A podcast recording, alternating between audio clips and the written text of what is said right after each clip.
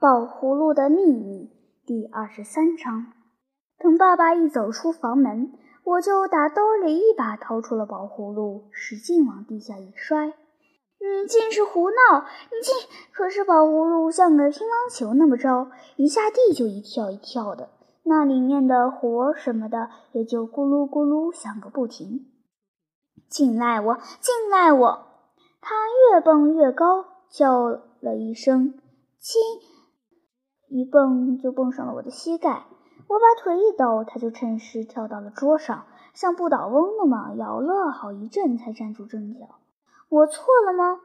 他的叫声很急促，不是你来教我弄标签的吗？可是你干嘛不认清楚那盆是什么，那盆是什么，就那么乱插一气？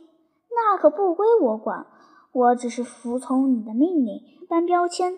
至于所标的到底是些什么，标错了没有，那可就不是我的职责了。我也不研究这个。哼，你何必那么认真呢？哎呀，反正天冬草也是草，炸姜草也是草，不过上面两个字儿稍微混了一混，那有什么关系呢？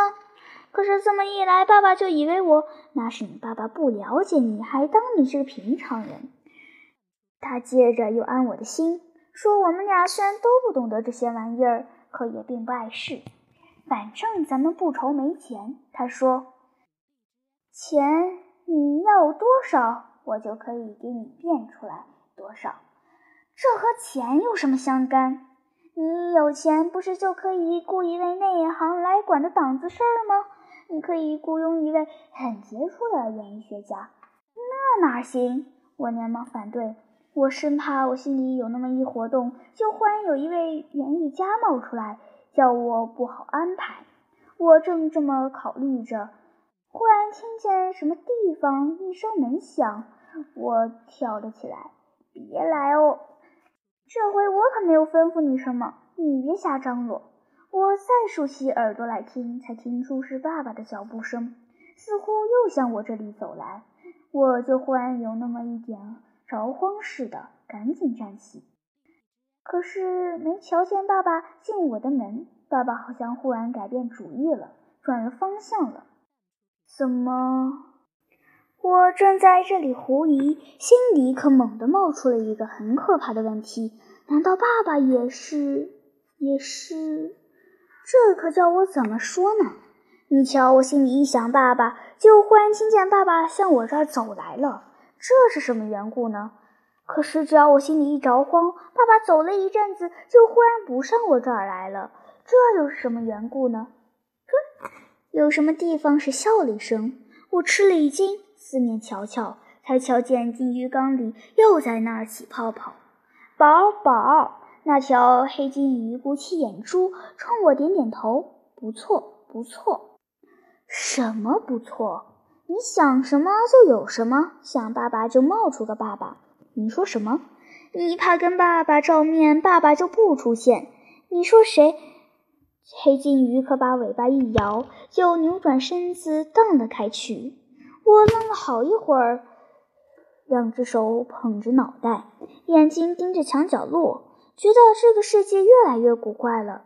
这个世界上的一切，我所看到的、碰到的这一切，怎么？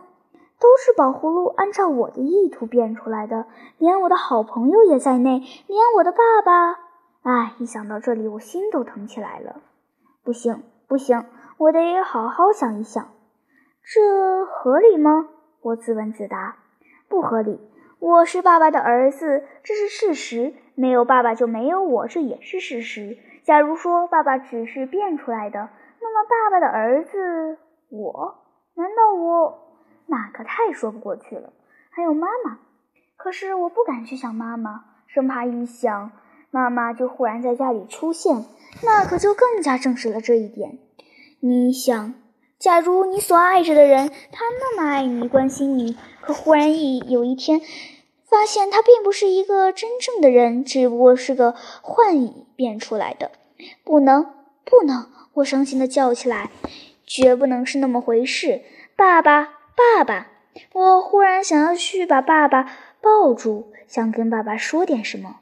我赶紧跑出了房门，可是爸爸和奶奶都不知道什么时候都出去了，好像刚才是做了一个梦似的。